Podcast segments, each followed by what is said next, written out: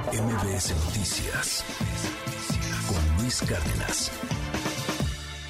Y para mí es un gustazo hoy tener aquí en el estudio a Xochil Galvez. ¿Cómo estás, Xochil? Muy buenos días. Qué gusto saludarte a ti, Luis, y a todo tu auditorio esta No, mañana. hombre, Estamos lunes movidito. Lunes movidito y hay un buen de cosas que platicar. Yo quisiera que abriéramos preguntándote sobre, sobre el país mismo y sobre la realidad que, que percibes. Algo que a mí me llama la atención de ti es que no eres como los políticos de siempre. O sea, vas a la neta, vas concreto. Y, y yo no sé si, si coincides, pero yo estoy viendo cómo hay una degradación de la democracia, cómo a la gente cada vez le va valiendo más y más cacahuate de pronto este asunto, porque sienten que no les están hablando a ellos, sienten que no están que no están en la misma sintonía los políticos y, y los ciudadanos, como que ustedes dicen traen su lucha y los ciudadanos traen otra bien distinta. O sea, a los ciudadanos les pesa el precio del kilo del huevo, que anda arriba de 100, claro. y, y a los políticos les pesa que corrieron Edmundo Jacobo del INE, ¿no? O sea, parece que son dos discursos bien distintos. A ver, ¿cómo ves el país? Bueno, primero, a mí sí me tocó esas elecciones donde el cacique eh, embarazaba las urnas. O sea, tenemos un cacique en el pueblo que siempre ganaba y todo el mundo lo odiaba. Yo decía, no manches, ¿y por qué no le podemos ganar? Y un día descubrí que en, en- allá en, en un apartado estaban rellenando las urnas. Entonces, ¿Ahí en Hidalgo? En Hidalgo, en Tepatepec. El cacique se llamaba Felipe Contreras y tenía toda la vida ganando y nos tenía jodidos. No había secundaria, no había sistemas de agua, en fin, estábamos en una pobreza brutal. Bueno, esos tiempos sí pasaron, sí, pa- sí cambiaron. Hoy la gente va y vota y su voto sí vale. Eso es lo que es el INE. Pero a- al final de cuentas, ¿cómo le decimos a la gente? Voy a cuidar al INE, pero sobre todo voy a cuidar eh, tu salud. Eh, Ve lo que pasó con la pandemia, o sea, de COVID, más de 700 mil muertos, pero de otras enfermedades vamos a llegar al millón, que no se pudieron operar, que este, Claro. les dio un infarto. Eso es lo que la gente le está preocupando. No hay medicamentos, es una realidad. Mi trabajadora del hogar está asegurada, va al seguro social y tiro por viaje no le dan el medicamento. El kilo de huevo vale una millonada, dijo mil- más de 100 pesos. Este, y el tema fundamental, pues es la precariedad del empleo. O sea, hay empleo, pero es un empleo precario, sin seguridad social. Entonces, ¿cómo hacemos que la democracia se traduzca en mejorar la calidad de la vida de las personas? Pues creo que ese es el gran reto que este gobierno tampoco ha podido resolver. Y ya para qué te digo de la violencia y la inseguridad. Entonces, este, por eso un poco lo del dinosaurio, muchos dijeron, ay, pues era como... Cuando te disfrazaste de dinosaurio. era decir, está regresando el pasado, está regresando Bartlett, están regresando las mañas. Entonces tenemos que caminar en dos pistas. Por un lado, sí, en lo importante, en la democracia, en la institución, pero por otro lado, en lo que a la gente le preocupa. Porque hay que hablar en, en español, ¿no? O sea, es que de pronto parece que hay lenguajes que están chocando y que, y que no se entiende lo, lo que se está luchando. Tú, ahorita volviendo a, a lo del INE y esta lucha, ¿no? Democrática, tú dices, a mí me tocó ver a alguien que embarazaba urnas. Yo la primera vez que voté, yo ya voté con el IFE. O sea, me veo bien traqueteado, pero neta no. O sea, yo la primera vez que voté, voté ya con el IFE. O sea, la primera vez que voté, sí se contó el voto. Sí, claro. O sea, fue después del 2000.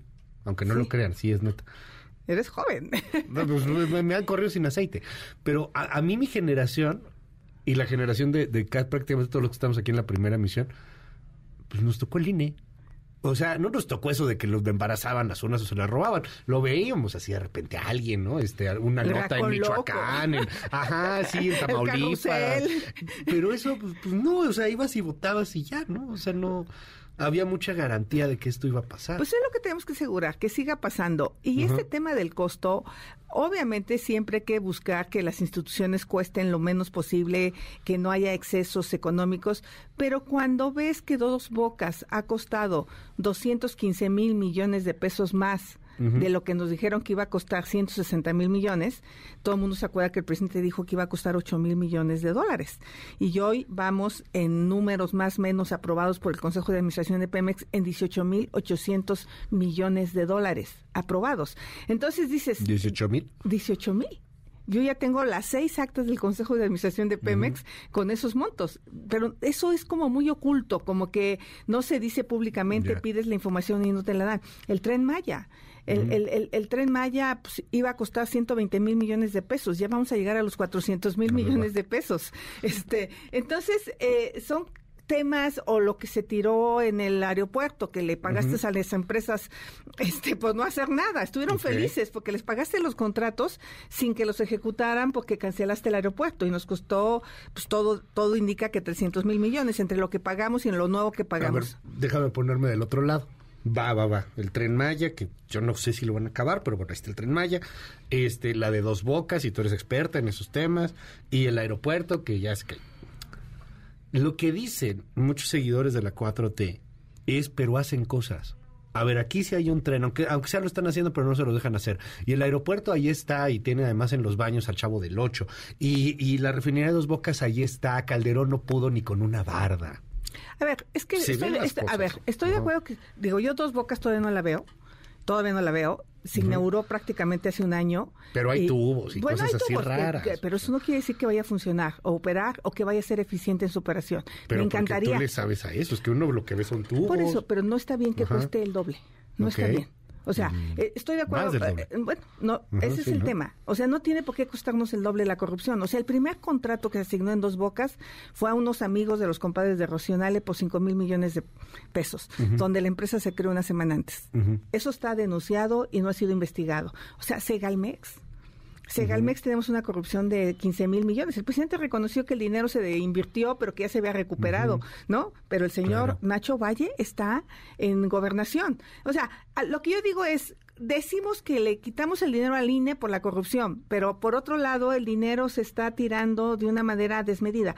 Estoy de acuerdo con el tren Maya, no estoy de acuerdo que se haya devastado la selva, no estoy de acuerdo que no se hayan hecho estudios de impacto ambiental, no estoy de acuerdo en los sobrecostos que han generado la falta de planeación, este, no estoy de acuerdo que Dos Bocas haya duplicado su costo. Entonces, dinero hay. Lo que quiero decir es que dinero hay. El pretexto es desmantelo el INE para que haya un caos y regresemos a la época del autoritarismo. Eso es lo que a mí me preocupa. Yo quiero un INE certero.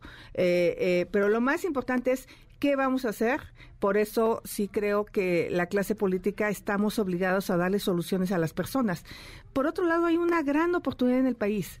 Eh, de verdad que el nearshoring, bueno, esta planta de Tesla, que ya el presidente la andaba cajeteando, este, peleándose.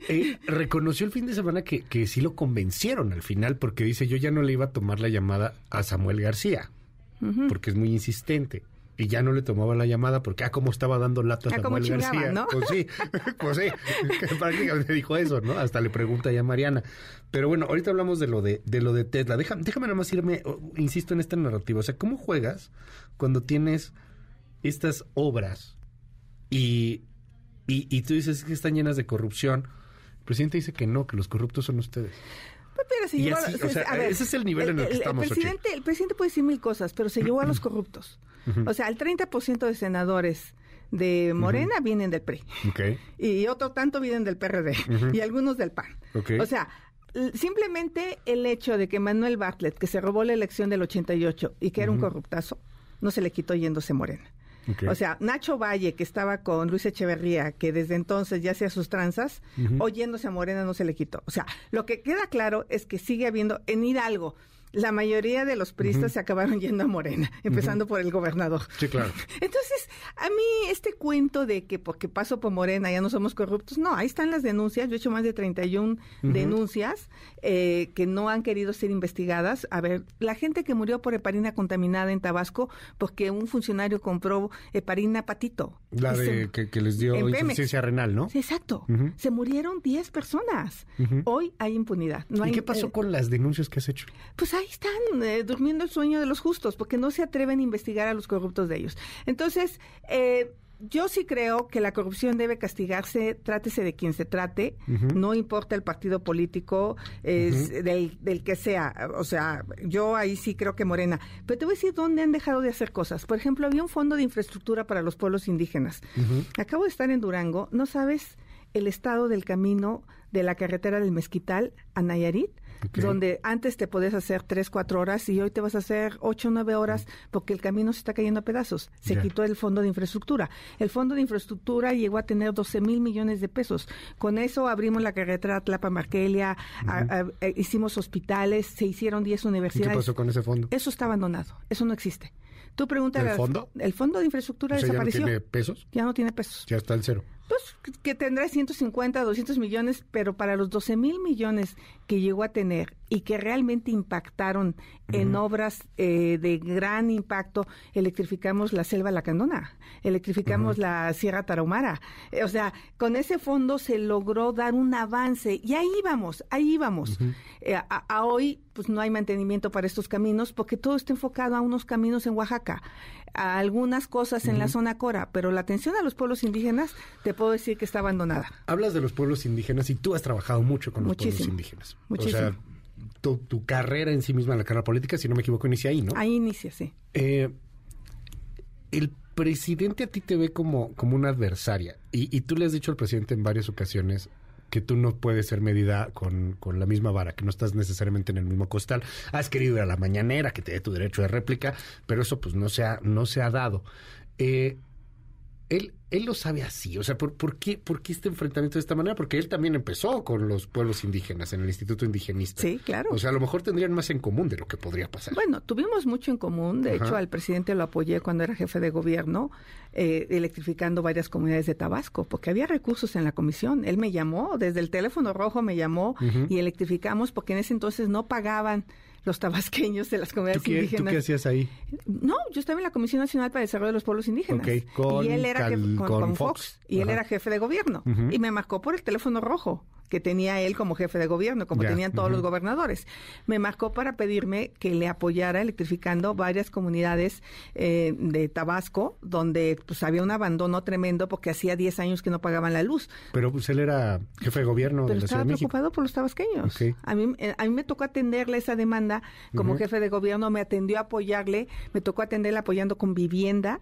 Eh, no sé si te acuerdas los otomíes que vivían aquí en la colonia Roma, donde los vecinos se oponían a que Sí. hiciéramos vivienda con los otomíes. Entonces yo trabajé bien con él, él me conoce, él llegó a mi tierra, al Valle del Mezquital, yo lo recibí en mi pueblo siendo este comisionada de los pueblos indígenas, claro, lo recibí. Es más, salió en la jornada, en la portada, Ajá. esa foto y Fox me regañó. Le dije, bueno, ¿Qué usted... te dijo Fox? Pues me dijo que pues, si no sabía que estaba peleado con él. Le dije, pues será, estará usted peleado, pero yo tengo usos y costumbres y allá me pidieron que lo recibiera y yo lo recibí. ¿No? O sea, ajá. y luego él me trató de llevar a su gobierno. Él me trató de invitar, eh, estuvo Claudia, estuvo su hijo en mi casa, Andrés, y hablamos súper claro y yo les dije pues que yo solía ser una mujer que decía lo que piensa y tenía la impresión que, Sí. que su papá no le gustaba escuchar Ah, diferencia sí. de opiniones y no fui. Entonces, él sabe que soy una mujer honesta, trabajadora, él sabe que soy una defensora de los pueblos indígenas, él sabe de mi origen y sabe que lo que estoy peleando también es justo. Obviamente no le gusta que no esté con él, porque él solo le gusta a los que están ahí, ¿no? O sea, como pues defiende a capa y espada a quien tenga que defe- defender. Entonces, eh, si hay alguien que le entiende al tema de los pueblos indígenas, es tu servidora, y al día de hoy el presidente hizo un compromiso el primer día de su gobierno con ellos de enviar la reforma constitucional en materia de derechos indígenas, y cuatro años, tres meses después, no lo ha enviado. El hecho de que te mencione así o de que hable de ti frecuentemente, no diario, pero sí habla de ti frecuentemente, ¿a qué puede deberse? O sea, porque sí se conocen. Sí hay una relación, sí hay, sí hay algo. ¿Te ve como adversaria de algo? Yo creo que se ¿Del enojó con la denuncia de su hijo. Ok. O sea, esta Lo de de- la Casa Gris. o de la Casa Gris. Lo de. Texas, lo Yo de creo que eso, eh, o sea, como que hay un pacto, ¿no? De te metes con todos, pero con la familia no. El problema es que el hijo sí se pasó de lanza. O sea, tú de eh, iniciar un gobierno y no saber a qué te vas a dedicar, a irte a vivir a una residencia. Puede ser que la esposa se la haya rentado, comprado, lo que quieras, no me importa. Pero resulta que el dueño era un alto ejecutivo de Baker Hughes. Y ellos negaron rotundamente el conflicto de interés. Cuando el día que llegaron a la casa, hubo un primer contrato de un millón de dólares con la filial de Baker Hughes y Pemex en Estados Unidos. Eso es conflicto de interés, eso es lo que yo denuncié en la Security Exchange Commission, es lo que yo denuncié en el Departamento de Justicia, porque soy la secretaria de la Comisión Anticorrupción y ese es mi trabajo. En el Departamento de Justicia gringo. Sí, Sí, sí, sí. ¿Y ahí cómo va la denuncia? Porque digo, Pues, aquí me, me- dicen me- están estancadas. Me dijeron que es un tema lento y de hecho acabo de anexar a la denuncia los contratos que se acaban de conocer por Mexicanos contra la Corrupción, donde aparecen ya los contratos entre la filial gringa de Pemex y Baker Hughes en el momento que el dueño de la casa les rentaba la casa. Empezaste a salir más en la mañanera después de eso. A partir de eso, creo, que ahí fue donde no le gustó y luego quizá me ven como una seria adversaria en la Ciudad de México. Porque hacer esta aseveración que yo había dicho que iba a quitar los programas sociales, pues al contrario. O sea, yo fui una promotora tremenda con un enfoque distinto. Yo le daría otro enfoque. Sí les daría dinero a los jóvenes construyendo el futuro, pero les daría habilidades. Les daría código, les daría... eh, Enseñar a pescar. Exacto. Eh, idioma, les enseñaría temas que realmente les permiten insertarse en el mercado laboral. Porque hoy el apoyo es temporal, cosa que el presidente dijo que yo dije, eh, hoy se les da 12 meses, pero no es suficiente 12 meses solo de darles y ponerlos ahí en alguna dependencia de gobierno, en alguna empresa. Hay que darle, además del dinero y además de la oportunidad de empleo, eh, capacitación, certificación en competencias laborales. A ver, pero tú dices, eres una adversaria seria para la Ciudad de México y es cierto, te vimos en la primera ahí del Universal hace unos días. Eh, pero ¿eres una adversaria a pesar de tu partido o con tu partido? ¿Tienes partido? ¿Qué está pasando con los partidos políticos? Digo, Alejandro Moreno dijo que van a gobernar desde Palacio Nacional en cuatro años más, ¿no? En seis años más. Este, ¿qué está pasando con estos partidos políticos? Parecen dueños de esas instituciones. Bueno, primero, yo sí creo que los partidos tienen que entender que hay una crisis de liderazgos. Cuando dicen, ¿quién para la presidencia? Pues deberían de salir 100 hombres, ¿no? Sí, o sea, ¿no? ajá. Y decir, no, wow, todos son im- im- impecables. Tenemos máximo 10 nombres, eh, muchos, muchos buenos, pero unos tienen habilidades de un tipo, otras cualidades del otro, pero les falta esto, ¿no? Entonces, Y te digo algo, o sea, no es mala onda, pero huele mucho a cartucho quemado. bueno, Cañón. Está bien. Entonces lo acepto. Entonces los partidos tienen que darse cuenta que esta cerrazón que han tenido ha impedido que tengamos hoy muchos liderazgos con posibilidades de ganar elecciones en todos los estados de la República. Entonces tienen que abrir. El, el Morena, de hecho, tiene que pedir, pedir prestado a otros partidos candidatos Sí. porque tampoco tiene. Entonces, en mi caso, yo nunca milité, o sea, no tengo una credencial de elector de ningún partido, del PAN, es el partido donde he estado, lo he defendido siendo una mujer honesta, trabajadora, sin escándalo. No tengo la militancia. Me han planteado la posibilidad de tener la militancia. Yo creo que por el momento prefiero mantenerme como una ciudadana externa, pero en el PAN soy una de las senadoras que más defiende las posturas del PAN en los temas que me toca a mí defender, en tema energético, anticorrupción, cambio climático, este pueblos indígenas, o sea, soy una voz Pues de, de las más disruptivas. de las más. También. Entonces, ahí estoy, levanto la mano eh, por esta alianza, pero mi agenda, mi agenda sí es mucho con los ciudadanos. Mi agenda sí es traer a las mejores hombres y a las mujeres, mujeres, a, como lo hice en el gobierno de Fox. Yo no conocía el equipo con el que goberné, no lo conocía. Lo fui seleccionando por currículum, por expertise. O sea, ahora que pasó lo del Sí, INAI, de Headhunters, ¿no? Sí. Más estamos ahí en Yo llegué por Headhunter. Sí. Entonces, sí, gente brillante, capaz. Por eso me enojó tanto lo que pasó la semana pasada con lo del INAI. Porque, a ver, entrevistar a 48 por- personas, leer sus resoluciones si eran eh, eh, comisionados de algún instituto local, ver cómo resolvían, qué Sí, que tanto... llegaron por un acuerdo, ¿no? Y que acaben un acuerdo. Y yo había chutado 30 horas de, de entrevistas y como 20 de preparación. Dices, no manches, acaba el tema de cuates y ¿Qué pasó cuotas. ahí? O sea, para que lo podamos entender, los que no hemos seguido así como que de cerca el tema del INAI. ¿Qué Mira, en el tema de mujeres había cinco o seis mujeres muy brillantes todas, entre ellas Indira, eh, Yadira. Eh, en el tema de hombres había cinco o seis también muy buenos, pero como Ricardo Monreal quiso que fuera su compadre, o no sé si sea su compadre, o su director general de Seguridad Pública de la Cuauhtémoc, eso sí, eso sí que por cierto... Rafael Luna, ¿no? Rafael Luna lo ocultó en su currículum. Imagínate. Ah, no puso que era- que no, había- no, que había no quiso poner ese cargo y, y él quiere dedicarse a la transparencia y a la rendición de cuentas y lo ocultas. Y entonces, por el otro lado, en, acá en el grupo se puso el nombre de una mujer y pues ya, tú, tú pones esta y yo pongo este, pues ya se llegó al acuerdo. Yo O sea, la oposición puso a la mujer. A la mujer, Que se llama Eh, Yadira. Yadira. Y al Una parecer la parte de 4T, Morena. Monreal. Una parte de Morena, porque también hubo enojo dentro de Morena. Yo, ¿sabes que hubiera puesto? Al uno y uno, porque además hubo un consejo ciudadano que evaluó. O Externo. sea, el primer lugar y primer lugar. primer lugar y primer lugar. Vámonos. Pero pues ahí no hay cuotas. No, pues claro, No queda así, de eso no, se pues, trata. De Oye, eso ver, se trata. volvamos a la Ciudad de México. Este, hoy por primera vez la capital puede ser gobernada por la oposición. O sea, hoy sí podría ganar la oposición, por lo que se ven muchas encuestas. No es que lo tengan fácil, No, pero mm, pues, pues la situación política interna se ve, se ve compleja. ¿Cómo ves la ciudad? yo la veo cayéndose a pedazos. Esta, ci- esta ciudad se abandonó en el mantenimiento. Eh, Hay que darle mantenimientos a las entrañas de la ciudad. Eso que no ven, Ok. pero que hace que funcione la ciudad. ¿Como el metro? como el metro, como el drenaje, como las tuberías de agua. Si no hacemos algo con el tema del agua, vamos a entrar a una crisis climática brutal porque cada vez llueve menos. Y entonces tenemos que tratar el agua. Tratar el agua. Tenemos que dejar de contaminar el agua y mandarla a Hidalgo toda sucia, que además genera cáncer por allá. Tratarla y cerrar el acuífero de la Ciudad de México lo más que podamos para mantenerlo.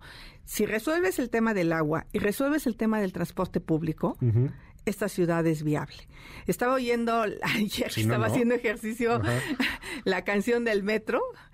La de voy en el metro. ¿Te acuerdas? Sí, la de Sábado Distrito Federal, ¿no? Limpiezote, Ajá, grandote. sí. No, es que ese era el metro. Oscar Chávez, ¿o quién se- No, es la de ¿a ¿Quién qué le tiras que le suenas mexicano? Este, Sí, bueno, ajá. es- no, Chava, este, Chava Flores, perdón, Oscar Chávez es el- sí, Chava Flores. perdón, Chava Flores, ¿no? El- el- entonces, esa ciudad dejó de existir. Entonces, obviamente la seguridad creo que va caminando, pero yo le apostaría más a la justicia cívica. Pero el tema clave es la economía. El desarrollo económico de la ciudad. La ciudad ha perdido competitividad. Entonces, soy empresaria, le entiendo, y creo que la gente lo que quiere es un empleo que le paguen, que le paguen bien y se cargue adelante a su familia. Entonces son los temas de la ciudad, obviamente la basura, la contaminación. Yo sí me le pondría el brinco a, a CFE. No lo dejaría eh, que nos echara todo su combustóleo que quema a la ciudad. Normas ambientales que cuiden la salud de los mexicanos y sobre todo de los capitalinos. Entonces hay muchas cosas que hacer en la ciudad y como ingeniera Ya. le entiendo bastante al Es- tema de la ciudad. Es una ciudad muy joven, o sea, con, con una población joven importante. Eh, y, y de una constante que tienen los jóvenes hoy día es que en la Ciudad de México una vivienda es una cosa así como de no manches, te sacas una lotería, o sea, está carísimo, la gentrificación. Mucha gente habla de eso, Xochitl. O sea, oye, yo vivía en La Roma. Roma y no, pues es imposible. He visto unos departamentos que rentan en la Roma en más de 60 mil pesos. O sea, y, y está bien, o sea, si eso es el mercado, está bien, pero pues, ¿qué está sucediendo ahí? ¿Qué dices? hay Porque que regular, mensajes de eso. hay que regular. Airbnb, hay que regularlo como lo hizo Barcelona. No ¿Qué hay hizo duda. Barcelona? Barcelona prohibió las aplicaciones en exceso, puso reglas claras. Tú no puedes tener un edificio de puro Airbnb porque entonces lo vas a Es un privilegiar. Es un hotel. Este, hay que regularlo, no prohibirlo. Yo no soy de la idea de prohibirlo, pero sí regularlo y ahí te va. Si resuelves el tema del agua, y el tema de la movilidad. Imagínate que te diga yo que se van a construir tres torres de departamentos sin estacionamiento de entrada y que no van a tomar una gota de agua de tu colonia, sino que van a tratar el agua de la colonia, van a usar agua tratada en los servicios, pero además van a potabilizar el agua para esas torres. O sea, Entonces la gente va a decir, bueno, ya no, ya no lo veo tan mal. Si no traen coches y además no me quitan Y mi todo va a agua. ser eh, en ese ¿No? Es-. Ajá. exacto. Sí, Entonces, y buscar eh, reserva de suelo territorial. Eh, ahorita la ciudad le acaba de dar a la Guardia Nacional un montón de terrenos en Xochimilco. Pues esos terrenos ponerlos para la vivienda, pero de manera transparente. El problema es la corrupción. Entonces, yo sí creo que podemos eh, irnos hacia arriba siempre y cuando le garanticemos a los vecinos en ciertas vialidades como vialidades como Tlalpan O sea, a ver, vamos a hacer torres, pero no tomas agua de la colonia y no traes coches. Te mueves en metro, te mueves en transporte público. O sea, sí tenemos que repensar la ciudad y, y eso vengo haciendo hace algunas semanas. Mi hija, por ejemplo, ya no usa coche, no tiene coche. tiene Ah, una bicicleta, no vive en el ajá. Escandón. Entonces, eso es lo que los jóvenes quieren. O sea, tenemos muchas colonias Sí, mucha céntricas. Este, simplemente, pues, el tema es que nos detiene para construir ese el agua. Oye, eh, dime, dime algo. eh, tengo aquí el, el WhatsApp que está abierto para todos, que me están llegando así muchísimos. Muchos te echan porras. Y Otros. bueno, pues esos ahí ya sé que te admiran mucho, que qué padre, que para jefe de gobierno, qué chido. Pero, o sea, yo aquí soy mala entraña. Entonces yo lo que hago es preguntar a las otras. Oye, pues sí. Este, dice, ni siquiera sabes qué vas a hacer con el combustóleo. No, a ver, hay que dejar de usar combustóleo. Hay que usar gas natural en Tula. ¿Ok? O sea, sé que van a hacer coque, lo cual está bien, pero entonces cuando ese proyecto tiene años haciéndose, eh, el ducto de gas natural en Tula está a un kilómetro y medio. Un conflicto social impidió, pero el presidente es hábil para resolver esos conflictos sociales. El problema es que el presidente no sabe qué hacer con el combustóleo. Como decidió refinar y tenemos una pérdida de 40% por cada barril que refinamos que se convierte en combustóleo, decidió quemarlo en las termoeléctricas. Entonces ya ve cómo si sé qué hacer con el combustóleo. Hay que dejar, hay que dejar de usar combustibles fósiles. Dicen aquí, cuando fuiste alcaldesa, bueno, pues delegada de Miguel Hidalgo, nunca atendiste a las colonias populares. Sí las atendí, por supuesto. Todas las lámparas se cambiaron en su totalidad. El 100% de lámparas se cambiaron a LED. Se puso un programa muy importante de lámparas de fachada. Este, hicimos un programa de mejoramiento barrial. Los deportivos eran una porquería y los dejamos. Es más, yo pasé de tercer lugar en deportes a primer lugar en deportes de la Miguel Hidalgo gracias a las becas deportivas que generamos. Claro que sí atendí. Digo, se, te dice fácil, no hiciste nada. Es más, cambié un drenaje Ajá. en la zona de la Pensil que antes de llegar de delegada se inundaban en excremento las casas. Y una señora justo cuando pasé después me dijo, es que no hizo nada. Le dije, cambié el drenaje, ah, pero no me dio despensas. Bueno, sí, pero el cambio del drenaje costó 20 millones. Es que metele a las entrañas. No, No lo se sé. ve. No se ve, pero hay que hacerlo. Bueno. Y se enojaban cuando la popó salía por sus no, casas. pues, ¿a quién no se va a enojar de eso? No, o sea, bueno, me- si me- usted está desayunando, provecho. Este, pero, Pero- pues digo. pero eso pasaba en la Pensil. Sí. Porque hubo minas que estaban debajo de los drenajes. Entonces era una tragedia. Entonces, claro que se hizo. Vamos a seguir de cerca el tema. Te aprecio, Xochitl, que has venido aquí con nosotros. Y, y bueno, pues, ¿qué, ¿qué viene en el Senado? ¿Tienen este discusiones en estos momentos? ¿Ya pasó el plan B? ¿Qué va? ¿Qué, qué Pues sigue ahorita eh, el nombramiento de los magistrados electorales espero que no sean ni Ah. cuates ni cuotas. Magistrados electorales locales y magistrados regionales. Ese les toca a ustedes en Senado, Nos ¿verdad? toca en el Senado y Porque está... en diputados les toca a los consejeros. Los que consejeros. Le va a tocar más bien a la Corte. Entonces por vienen dos semanas de nombramientos. Está bueno. Vamos a seguir ahí de cerca el tema. Gracias. Gracias, esto Chil Galvez. MBS Noticias con Luis Cárdenas.